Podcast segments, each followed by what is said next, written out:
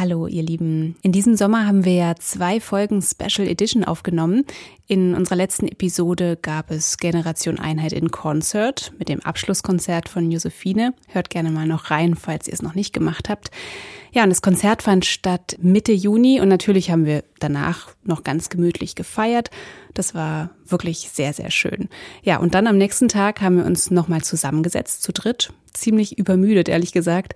Und da haben wir bei Kaffee und leckerstem Freiburger Kuchen nochmal so ein bisschen, ja, das Konzert nachklingen lassen. Und da haben wir gesprochen über unsere Konzerterfahrungen, über Fehlerkultur, über ungewünschtes Handyklingeln, über heilige Vorsätze und ja, was es eigentlich so bedeutet, auf der Bühne zu stehen und im Moment abzuliefern.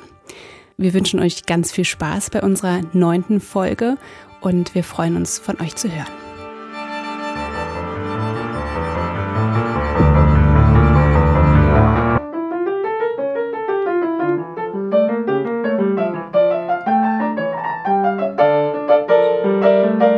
Kunst und Kultur sind ein wichtiger Teil unserer Gesellschaft, klar.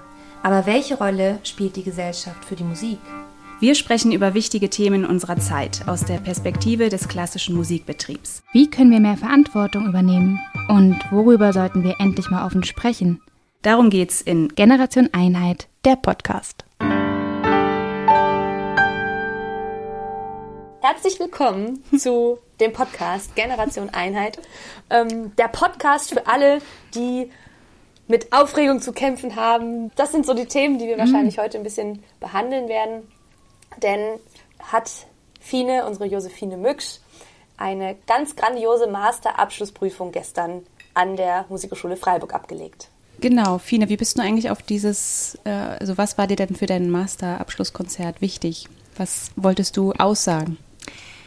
Also so Aussagen ist das eine, aber ich habe mir für mich nochmal ein Konzert gewünscht an der Musikhochschule, in dem ich mich so richtig wohlfühle, wo ich nicht irgendwelche Vorgaben habe mit Stil, mit ja, Epochen, die ich gespielt haben muss. Äh, also einfach ein Konzert zu gestalten, so wie ich das möchte, wo ich mich wohlfühle beim Musikmachen, beim Musizieren. Und ähm, da wusste ich natürlich sofort, da ist für mich ganz wichtig, dass ich da Musiker, Freunde um mich herum habe. Ähm, die Himbeere ist gerade von der Torte gefallen. Der, der ganze Kuchen stürzt jetzt. Hm, das war sehr poetisch. Liebe Hörer, wir müssen dazu sagen, leider kann, kann ich jetzt nicht mit den beiden in einem Raum sitzen und ähm, Kuchen essen, denn ich hatte heute Morgen noch eine Probe in Stuttgart und musste mich daher um 5 Uhr aus dem Bett quälen und die anderen beiden durften bis, ja, total bis 4 Uhr noch weiter feiern.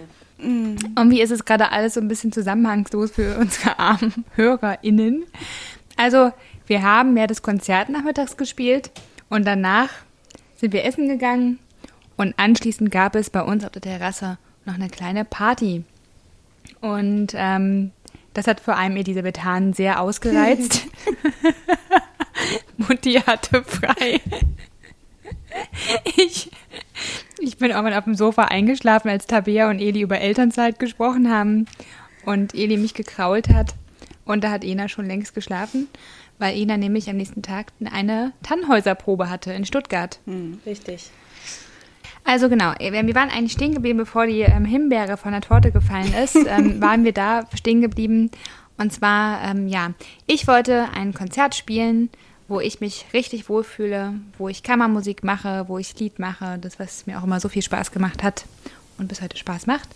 Und ähm, ja, vor allem ähm, war auch meine Idee und unsere Idee, dass wir ein Konzertformat äh, gestalten, wo wir den Gedanken unseres Podcasts mit einbringen. Und das haben wir letztlich gemacht.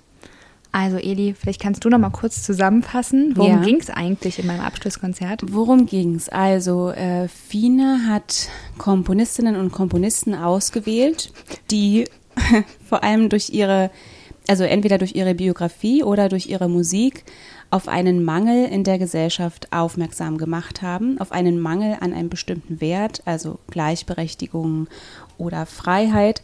Komponistinnen, an deren Leben oder eben anhand der Musik wir äh, vielleicht auch für uns heute etwas lernen können für ja für das, wie Gesellschaft aussehen soll, wie Demokratie aussehen soll. Wir hatten zum Beispiel ähm, die Komponistin Florence Price, die ähm, erste afroamerikanische Komponistin, die erfolgreich äh, war in Amerika 1933, wurde ihre Sinfonie aufgeführt vom äh, Chicago Symphony Orchestra, also einem großen, renommierten Orchester. Und die aber natürlich äh, immer wieder auch mit, ja, damit konfrontiert war, dass sie zum einen dunkle Hautfarbe hatte und zum anderen, dass sie eine Frau war und dass man ihr ja sicherlich auch das Komponieren einer großen Sinfonie vielleicht nicht zugetraut hat. Wir hatten auch Komponisten wie Bohuslav Martinu, der einen sehr interessanten Artikel geschrieben hat, Artists are Citizens, so heißt auch das Konzert mhm. oder so hieß auch das Konzert, also Künstler sind Bürger. Das hätte auch unser Promo-Text für unseren Podcast sein können. Also Künstler haben Verantwortung, ähm, sie haben den Sinn für Solidarität, für Humanismus und ja, dürfen das auch zeigen und äh, dürfen auch Gesellschaft mitgestalten. Sollen das so. ja eigentlich sogar. Also das ist ja eigentlich auch eine Aufforderung. Ja, und wir haben auch einige Frauen im Programm gehabt. Wir haben den Komponisten Miloslav Kabelac auf dem Programm gehabt, der ja sich nicht hat von kommunistischen Ideologien oder überhaupt politischen Ideologien vereinnahmen mhm. lassen und so. Also Menschen, die uns irgendwie beeindrucken durch ihr Wirken, aber deren Biografie uns auch etwas lehrt. Ne? Ja, auf jeden Fall. Und dass man hinter der Musik, die man spielt, auch die Menschen sieht. Ja, und eigentlich auch dadurch nochmal einen ganz neuen Zugang zu der Musik gewinnt. Aber wir bräuchten euch gar nicht so viel erzählen über das ähm, Konzertformat an sich, sondern eher so um das Ganze drumherum. Also was haben wir davon mitgenommen? Wo haben wir uns da wiedergefunden? Mhm. Oder wo, das ist uns ganz besonders aufgefallen oder mir ganz besonders, wo sind wir eigentlich dann wieder viel zu streng mit uns selbst und ja, handeln eigentlich dem zuwider, was wir in den vorherigen Podcast-Folgen so klug dahergeredet haben, mhm. oder? Ja, also ähm, wir haben auch immer mal Feedback bekommen, beziehungsweise der Wunsch wurde geäußert, ob man nicht in unserem Podcast auch mal ähm, uns musizieren hören könnte. Und deswegen haben wir das jetzt auch zum Anlass genommen, um einfach mal einen Einblick zu geben in ein gemeinsames Konzert.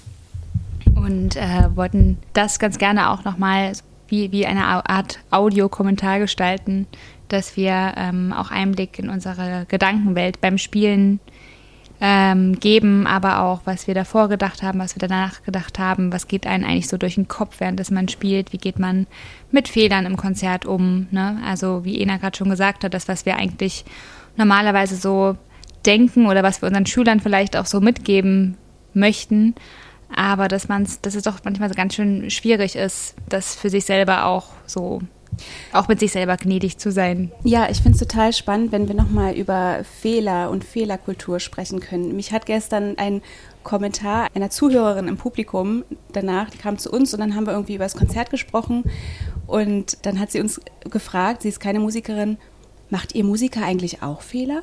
Ach, mhm. wirklich? Das ist ja. ja süß. Ja. Und ich meine, wir haben uns vorher ja noch drüber unterhalten oder natürlich passieren Fehler und dann ist immer die Frage, wie man damit umgeht und meistens zermartert man sich ja den Kopf ne? und ist viel zu streng mit sich, aber natürlich passieren am laufenden Band Fehler oder auch nicht. Also genau, lass uns vielleicht nochmal darüber sprechen. Prüfungssituation und Fehlerkultur. Mhm. Ja, genau, es macht ja eigentlich ja. für den Zuhörer überhaupt gar keinen Unterschied, ob da jetzt ein falscher Ton mit dabei war oder nicht. Das hört man ja in den meisten Fällen gar nicht. Gerade bei den Massen an Tönen, die du, Fine, da auf dem Klavier produzierst. Also wenn ich da jetzt, weiß ich nicht, was habe ich, habe immer einen D gespielt, nein, ich habe ein Des gespielt, wo ein D war in der Schumann-Romanze, richtig? In der, oh, Ina, echt Genau. Finde ich nicht gut. Schumann-Romanze, also von Clara Schumann. Ich finde, es klingt aber auch sehr schön mit Des, muss ich sagen. Aber es war ein D. Ähm, und das fällt natürlich Nur im imitiere Zweifel. ich es im Anschluss im Klavier und deswegen ist es schon wichtig, dass du da ein ja, D klar, spielst. natürlich ist eine harmonische Wendung, die natürlich so auch dann ähm, bedeutsam ist. Aber in dem Fall äh, ist, fällt das wahrscheinlich viel mehr auf, weil ich ja zur gleichen Zeit meistens nur einen Ton spielen kann und der ist im Zweifel auch manchmal ein bisschen lang ähm, im Vergleich zu deinen ganzen kurzen, schnellen, vielen Tönen, die du da spielst. Ähm, genau. Und ja, da haben wir so drüber nachgedacht, dass es eigentlich das Konzerterlebnis fürs Publikum überhaupt nicht beeinträchtigt, wenn da jetzt ein oder zwei oder vielleicht auch 20 falsche Töne bei sind. Naja, ich, ich vergleiche es ja ganz gerne auch mit der Rhetorik. Ne? Also wenn man eine Rede hält, man verspricht sich halt auch mal. Man muss sich auch mal räuspern, man verspricht sich, verheddert sich auch mal, ne, überschlägt sich. Oder sagt ein Äh. Oder sagt mal Äh. Und ähm, wieso verlangen wir das immer dass wir dann beim Spielen, dass uns sowas nicht passiert. Das ist einfach völlig normal und es kommt wie als Beispiel von den alten Aufnahmen. Also früher ähm, gab es noch viel mehr Verspieler auf den Aufnahmen und äh, heutzutage ist der Perfektionismus und der, der, der Perfektionsanspruch auch wirklich extrem hoch. Ich habe das Gefühl, auch schon in der Hochschulkommission, mhm. was mich persönlich immer sehr unter Druck setzt, auch wenn ich äh, weiß, die sind wahnsinnig wohlwollend. Ähm, aber ich, ich weiß auch, dass der Anspruch da ist und dass sie das natürlich hören. Und deswegen, ähm, da hatten wir auch schon mal drüber gesprochen, dass das Spiel wird ja auch sehr davon beeinflusst, je nachdem, vor wem man spielt.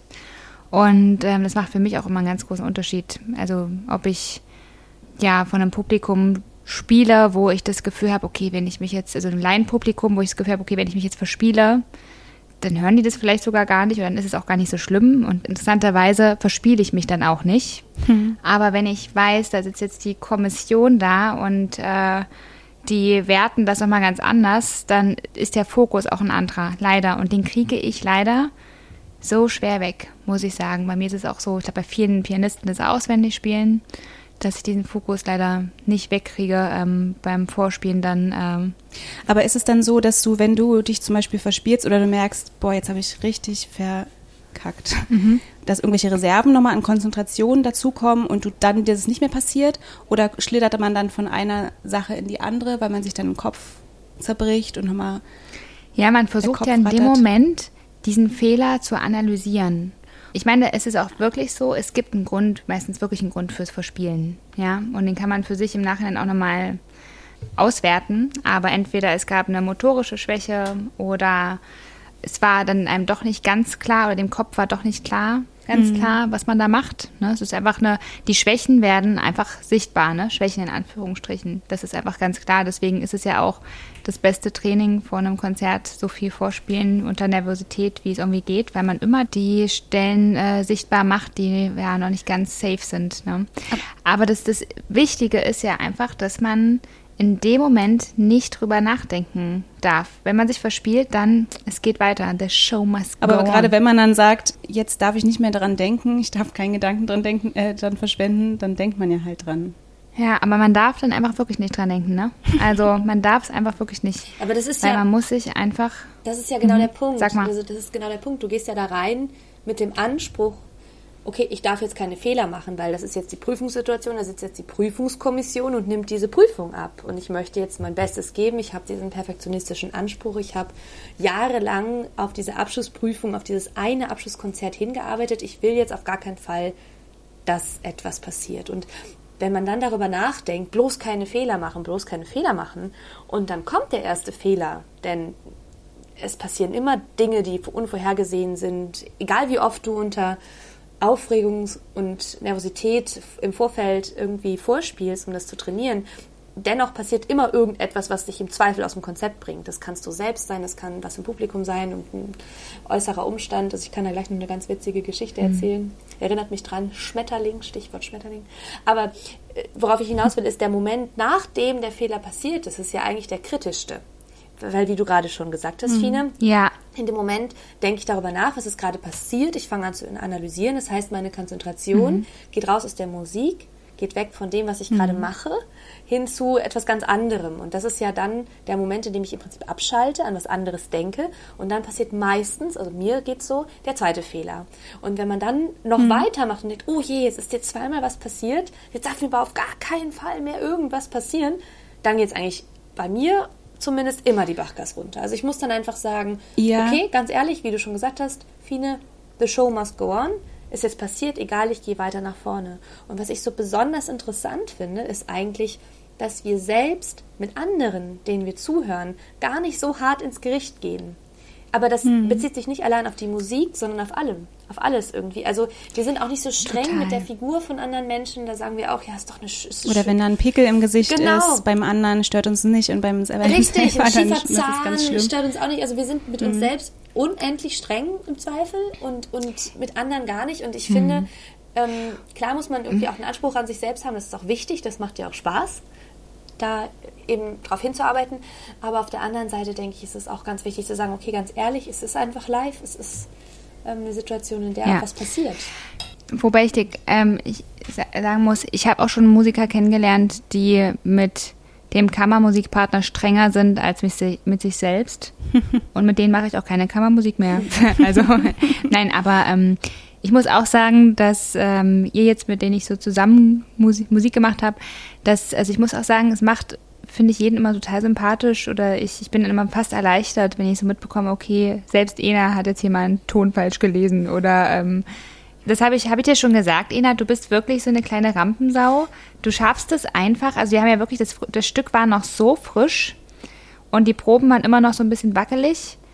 Und dann bist du jemand, der das wirklich schafft, im Konzert mhm. auf den Punkt zu bekommen. Ich bin mir nicht ganz so sicher, ob das wirklich. Also ich habe mich eben, also genau, es war ein Stück, was wir aufgrund meiner Covid-Erkrankung, also ich bin die Schuldige daran, dass die Folge im letzten Monat ausgefallen ist. Ähm, haben wir es auch nicht geschafft. Ich lag wirklich zwei Wochen flach, ähm, nochmal mhm. eine weitere Probe im Vorfeld äh, einzulegen. Und also da, wo ich mich nicht so wohl gefühlt habe im Konzert, war einfach damit, dass ich mich nicht wirklich von den Noten lösen konnte. Also ich hätte die Stücke noch ein paar Mal mehr für mich selbst spielen müssen, damit ich wirklich sagen kann, ich bin wirklich frei. Ja. Ähm, ich kann von den Noten weg, ich kann mit dem Publikum ein bisschen mehr interagieren. Ich finde, es ist auch immer eine, eine Rechnung, die man irgendwie machen muss. Mit was habe ich reingesteckt und was ist im Endeffekt bei rausgekommen. Ja, und dann ist es aber auch trotzdem immer so eine Sache. Also ich habe zum Beispiel auch niemals ein Konzert gehabt, wo ich äh, fehlerfrei gespielt habe. Und ich frage mich manchmal, ob, ob man sozusagen so ein Typ dafür ist. Weil es gibt ja einfach, es gibt auch so viele, wenn ich nur auf die Pianisten gucke, ähm, die werden es doch alles nicht endlos mental geübt haben. Aber die spielen dann trotzdem fehlerfrei. Darf ich noch die Schmetterling-Geschichte erzählen oder wo passt die rein? Es gibt einen großen internationalen Flötenwettbewerb, den Nielsen-Wettbewerb.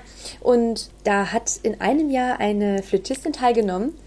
Und während des hm. Konzerts, während sie gespielt hat, hat sich ein Schmetterling auf ihre Nase gesetzt. Nein. Doch, und sie hat weitergespielt. Sie hat es wirklich geschafft. Und der wow. Schmetterling, das sieht, das sieht auch wunderschön aus. Der macht seine Flügel so auf und, und sitzt wirklich mittig auf ihrer Nase. Aber ich selbst hätte so Panik, wenn ich da spielen würde, weil ich, ich weiß ja nicht, was sitzt da jetzt auf meiner Nase. Ist das jetzt eine ja. Spinne oder ist das eine Fliege oder mhm. du siehst es ja im ersten Moment nicht, ne? Du bist ja irgendwie konzentriert und ja. das ist schon, also wenn ihr euch das Video mal anschaut, das ist schon wirklich, wirklich gruselig und ich habe wahnsinnig Respekt vor ihr. Cool. Mhm. Es ist ja auch so witzig, äh, dass wir Musiker auch immer so darauf getrimmt sind, ähm, auf gar keinen Fall abzubrechen. Ne? Wenn was schief läuft, bloß nicht nochmal anfangen. Mhm. Äh, es geht immer weiter und weiter und weiter. Da gibt es die witzigsten YouTube-Videos zu von Verblätterfehlern und die, ich glaube mit Herrn Tetzlaff und wie hieß der andere, ich weiß es gar nicht, dass sie dann einfach weiterspielen und äh, irgendwann geht, geht der Geiger, der verblättert sich auch und dann der Pianist verblättert sich oder die Blätter, Blätterin verblättert sich und irgendwann spielen die zu zweit aus einer gebliebenen Partitur und ziehen das Ding durch bis zum Schluss und es ist super witzig und es gibt tobenden Beifall, aber ähm, ja. Davon können sich dann die Diven-Pianisten eine Scheibe abschneiden, die dann, wenn das Handy klingelt, sofort abbrechen und von der Bühne gehen. Die gibt es ja auch. Ja, wirklich. Das, also. das habe ich auch schon mal erlebt mit Pierre Laurent immer. Wirklich? Ja, ja, das war ganz. Live ganz erlebt? Live erlebt, wirklich. Der hat angefangen und dann hat ein Handy geklingelt und dann ist er sofort aufgestanden, von der Bühne gegangen und dann war er erstmal 20 Minuten weg. So, und alle im Publikum saßen da und wir waren alle ganz beklommen und ganz, ja, es war eine ganz blöde Atmosphäre. Und irgendwann ist er dann wieder auf die Bühne gekommen, hat sich hingesetzt und man hat gemerkt, er hatte überhaupt keine Lust mehr zu spielen. Und ich hatte die ganze, ich saß im Publikum und hatte die ganze Zeit Angst, dass wieder irgendwas passiert. Ich war richtig angespannt während, während des Konzerts. Ich dachte mir auch, das kann doch auch nicht sein. Von den Studenten oder von, schon von Kindern sagt man, lasst euch nicht stören und spielt einfach weiter und dann, ja, macht er so eine Show draus. Ich verstehe es ja, dass es stört, dass ein Handy klingelt, aber das finde ich wirklich Es gibt auch ein ganz süßes ja, Video von einem Geiger, der hat, glaube ich, irgendwie, hm. ich glaube, der hat irgendwas Barockes gespielt von Bach oder so. Und dann kommt auch ein Handy. Und dann macht er nämlich so richtig geile Variationen. Richtig, ja. Also er macht einen Walzer draus. Er, er, er übernimmt das Leben in seiner Musik und improvisiert darüber. Und das finde ich total nett. Ja, ja ist auch mega. Mein Gott, man muss die Dinge mal mit Humor nehmen auch, ne?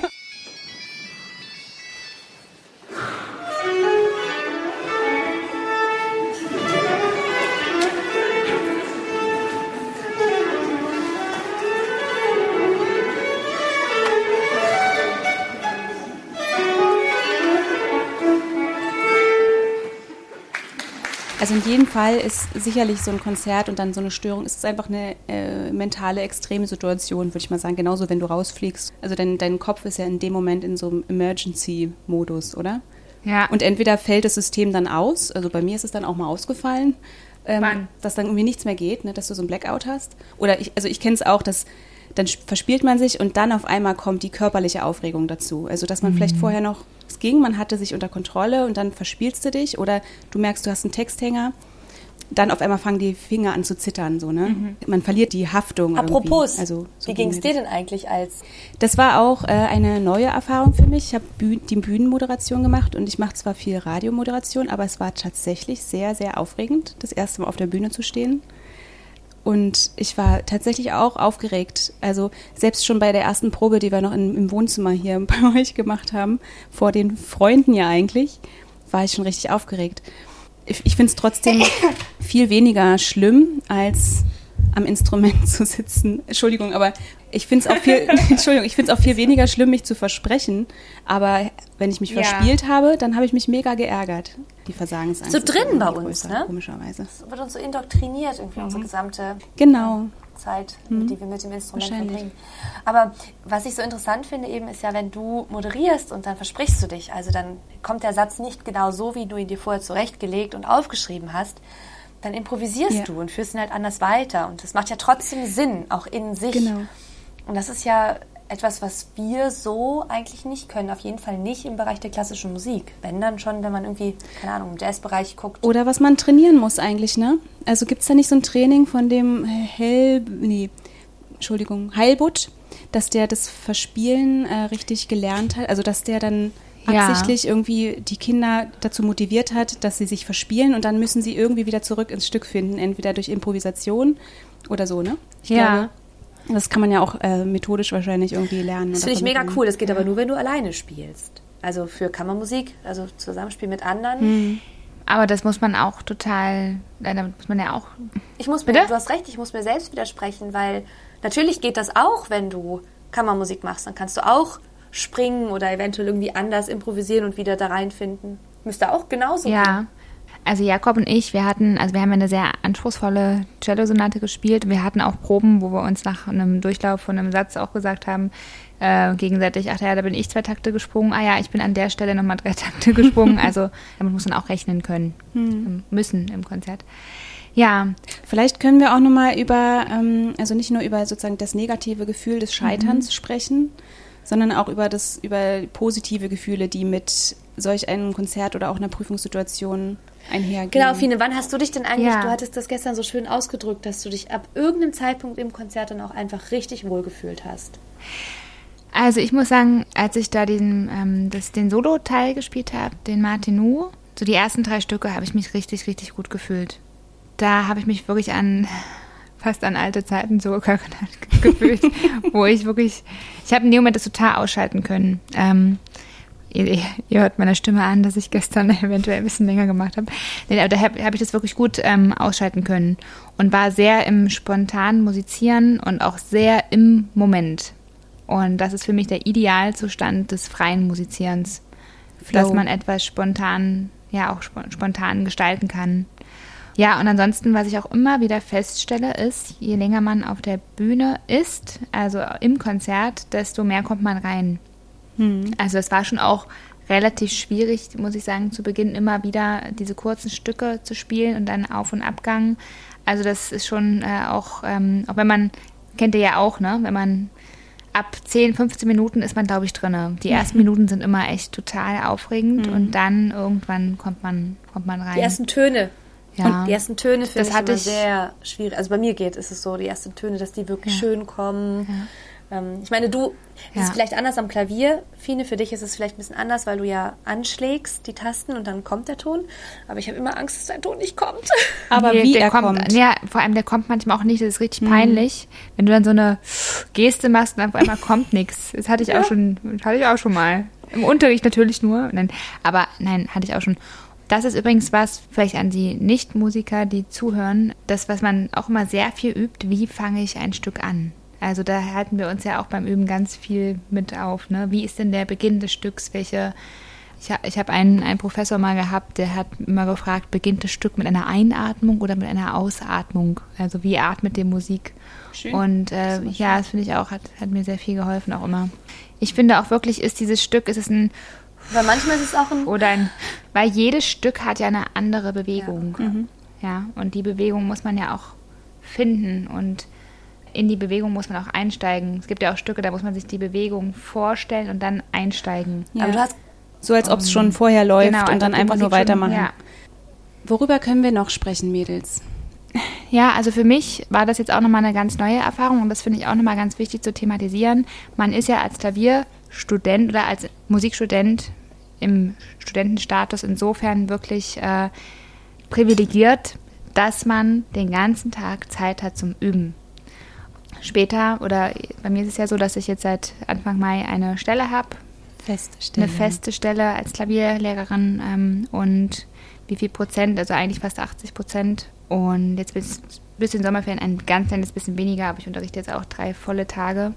Ja, und es ist nicht leicht, das Üben dabei unterzubringen, wenn man mhm. dann auch die ganzen Hochschulveranstaltungen hat.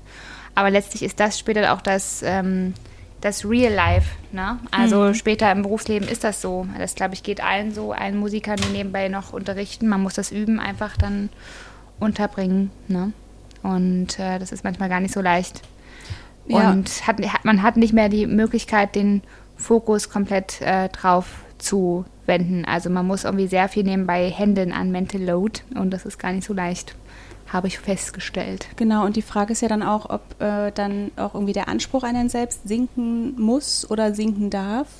Ich weiß nicht, wie siehst du das? Hast du trotzdem also bist du dann auch gnädiger mit dir, weil du dann sagst, ich habe so viel noch nebenbei gemacht? Ähm, ja, auf der einen Seite schon und auf der anderen Seite habe ich viel effektiver geübt, zum mhm. Teil als noch vor, weiß ich nicht, in ein paar Jahren, weil äh, man die Zeit, die man hat, dann auch total nutzt. Und ja, und ich habe eine ganz neue Übererfahrung jetzt gemacht. Die würde ich gerne mal mit euch teilen. Erzähl. Erzähl. Und zwar habe ich jetzt einen viel positiveren Zugang zum Üben als noch äh, vor ein paar Jahren, wo ich nur geübt habe, weil Üben ist jetzt wirklich für mich neben dem Beruf und neben all dem anderen, was so ist im Alltag, Erholung. Das klingt jetzt ein bisschen Ach, komisch, aber das ist wirklich für mich wie Meditation. Jetzt wow. mal für mich mit dem Klavier zu sein und zu üben und mich auch, also da, da merke ich jetzt gerade auch, wie gut mir das tut dass mir das total viel Spaß gemacht hat, jetzt auch das Programm vorzubereiten. Ich habe sehr, sehr gerne geübt die letzten Wochen. Also klar war das oft hart, nach dem Unterrichten noch abends sich nochmal ans Klavier zu setzen, aber ähm, das war auch schön. Ich habe dann manchmal mhm. noch bis, ich habe ja das große Glück, hier in der Nachbarschaft üben zu können ähm, und bei einer Bekannten und die das auch nicht stört, wenn ich bis halb um elf dann noch am Klavier sitze. Und das war auch immer sehr, sehr schön, dann noch spät abends üben zu gehen. Und ähm, freue mich jetzt trotzdem auch wieder auf Sonntag, an denen ich abends wieder den Tatort gucken kann, muss ich auch sagen, wo ich es nicht am Klavier naja, Aber ähm, ja. Ich finde das total interessant. Wie geht's ähm, euch? Ich finde das total mhm. interessant, ja. was du ja. da beschreibst, denn ähm, mir geht es ähnlich. Ja. Ich habe auch erst das Üben wirklich schätzen gelernt, als ich viel weniger Zeit zum Üben hatte. Und ähm, habe auch die Erfahrung gemacht, dass es manchen Kollegen aus dem Orchester auch so geht. Also eine Kollegin sagte zu mir so, ich übe eigentlich gern, denn das ist Zeit für mich. Hm. Und es stimmt eigentlich. Es ist wirklich ja. Zeit, in der man. Hm, es ist wirklich so, es ist Zeit für mich. Genau, es ja. ist wirklich Zeit, hm. in der man sich mit sich Schöner selbst beschäftigt. Ja. Es ist auch eine Form von Wellness, es ist eine Form von Meditation. Und das finde ich, finde ich schön, ja. Man versenkt sich halt so in sich, ne? Das ist wirklich, wirklich schön. Ja. Ist eigentlich wie ein Buch lesen mhm. dann letztlich, ne? oder? Also ja. zwar geistig anstrengend, aber. Ja, auch körperlich schön. zum Teil, aber es ist schon auch irgendwie, es hat ja auch so ein, ja, einfach eine künstlerische Dimension. Also okay. ich habe gestern äh, für mich so eine kleine Summa summarum Fazit, Zusammenfassung, dass es einfach so schön ist, ein Konzert zu machen mit Musikern zusammen, mit denen man sich gut versteht, ähm, wenn man ein Publikum hat, was äh, ja aus ganz vielen Freunden besteht die einfach sich freuen, einen zu hören, dann, dann kann man sich auch wohlfühlen und dann kann das richtig viel Spaß machen. Also ich habe mich gestern alles in allem, glaube ich, gut gefühlt. Hm. Ja. Sehr schön. Das ist doch ein gutes Schlusswort, Sehr oder? Sehr schön. Sehr schön. Es freut mich echt total für dich. Liebe Podcast-Hörer und Podcast-Hörerinnen, wie geht's euch denn so, wenn ihr Konzerte spielt oder auch vielleicht irgendwie was anderes habt, was mit Aufregung verbunden ist? Es kann ja eventuell ein Vortrag sein oder eine Rede, die man hält oder sonst etwas. Wie geht's euch damit? Wie bereitet ihr euch vor? Wie fühlt ihr euch währenddessen und geht dann vielleicht auch mit Fehlern um? Oder wie fühlt ihr euch dann auch im Nachgang? Seid ihr dann diejenigen, die die Fehler zählen oder seid ihr diejenigen, die dann einfach sagen, hey, das war doch jetzt alles in allem ganz gelungen und es ist jetzt vorbei und jetzt gucke ich, was ich fürs nächste Mal besser machen kann, ähm, ohne mich da fertig zu machen. Wir interessieren uns dafür, was ihr denkt, wie ihr das so erlebt.